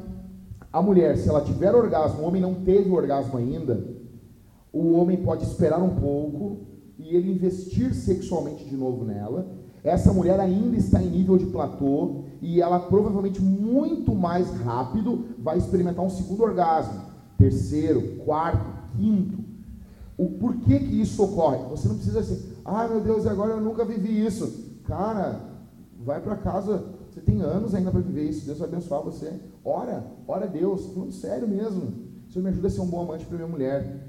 Então, você vai poder desfrutar isso. Calma, não é que nem louco. Tua mulher teve orgasmo, você vai bem louco. Não, espera, espera um tempo e você investe de novo na sua mulher. Ela não caiu, ela, a, a taxa dela, a estação, o batimento cardíaco dela ainda está alto ainda. A temperatura corporal do ato sexual como aumenta, ainda está alto. Você pode tentar investir de novo na sua esposa e a tua esposa ter um segundo orgasmo, tá bom? Deus deu esse presente para as mulheres, Deus não deu para os homens, o homem não vive isso. Tanto quanto mais o homem vai envelhecendo, o espaço entre o orgasmo e o outro requer mais descanso para o homem. Então o homem podia fazer uh, sexo uma vez. Eu conheci um homem, um homem, e ele relatou para mim de forma muito, assim, eu acredito no que ele falou, que ele teve seis relações sexuais num dia com a mesma mulher e assim muito próximo uma da outra. Só que isso com o tempo isso vai mudando, vai diminuindo no homem. Então o homem consegue ter duas, três, depois uma, depois ele precisa de mais um dia de descanso. A mulher não. A mulher não. Deus deu esse presente para a mulher. Então o que, que acontece? Cara, a tua esposa cuida tão bem de ti. Talvez você não vá conseguir isso essa semana. Tranquilo, calma. Meu irmão, deixa o teu marido tentar. Tá bom? Deixa teu marido tentar, pelo menos. Deixa ele tentar, deixa, deixa ele tentar ser um bom amante. Se deixa. Se não conseguir, não encana. Ai, não teve orgasmo não, ele não encana. Você tem anos para tentar isso. Deus vai abençoar você. Tá bom? Próximo. Quais as práticas sexuais são consideradas como pecado? Eu vou responder isso semana que vem. Tá bom? Próximo. É pecado fazer sexo oral? Não é pecado. Desde que. Quais são as três perguntas? Então, você olha se a Bíblia condena. Em, qual é a segunda pergunta mesmo? Vocês lembram? Hum, eu não me lembro. Não, se, se, se tem utilidade. É útil? É, é útil. É útil. E terceiro, se há uma obsessão, se vicia, você tem que cuidar disso. Tem homens aí que só querem sexo oral, ou mulheres só querem sexo oral. Você cuida disso. Isso não pode se tornar uma obsessão. Isso é um plus. Isso é, um, isso é uma cereja do bolo, tá bom? Então não é pecado. E pessoas, talvez se o homem não se sentir à vontade, a mulher não se sentir à vontade, se houver, você cancela. É pecado não amar o próximo como a si mesmo. É verdade, exatamente. Tá bom? Você vai tentar ser o melhor amante. Próxima. O que você acha sobre o uso de brinquedos sexuais? A mesma coisa. Aqui a mesma coisa. Eu não aconselho vocês, eu não aconselharia vocês utilizarem eh, órgãos genitais. Você comprar uma vagina para o seu marido, ou você comprar um pênis para sua esposa. Eu não aconselho você a fazer isso. Tá bom? Não, de forma bem aberta. Não aconselho você a fazer isso. Uh, outros brinquedos você vai utilizar, massageadores, tudo que não se torne obsessão. Vamos comprar um óleo, só, aí agora só tem sexo com esse óleo. Vamos com a mulher vai comprar uma fantasia, o homem uma fantasia. Só há excitação se usar essa fantasia. O, o cuidado aqui é a obsessão. Tá bom? Tá bom, gente? Próxima pergunta. Vamos orar? Vamos ficar de pé, irmãos? Com alegria. Com alegria. A gente foi bem rápido agora aqui. Vamos orar, mas eu quero você muito alegre. Porque ainda de manhã você vai sair, vai comer uma comida gostosa. Jesus tem grandes coisas para fazer durante esse domingo ainda. Gente, atenção aqui. Atenção. Atenção aqui. Olha para mim. A Thalita vai orar por nós. Uh, deixa eu dizer uma coisa para vocês. Nós vamos responder esse sermão, essas perguntas. Isso aqui é feito com muito carinho. Eu quero, eu quero que Deus abençoe você. Deus tem abençoado. Eu tenho tido testemunhos fenomenais do que Jesus tem feito na vida de casais. Tem sido lindo o que Jesus está fazendo. Nós vamos responder esse sermão de três formas. A primeira forma que nós vamos responder é cantando. Gente, nós estamos com um bom número de pessoas aqui. Eu quero que vocês cantem alto. Eu quero que vocês cantem alto. Nós temos que cantar a Jesus. Jesus merece que nós venhamos cantar alto. Por favor, que vocês levantem suas mãos. Eu estava lá, acho que era o William que estava aqui na frente. Aqui. Como eu gosto de ver irmãos com as mãos levantadas. Você levanta suas mãos. Você não fica louvando Jesus com as mãos no bolso.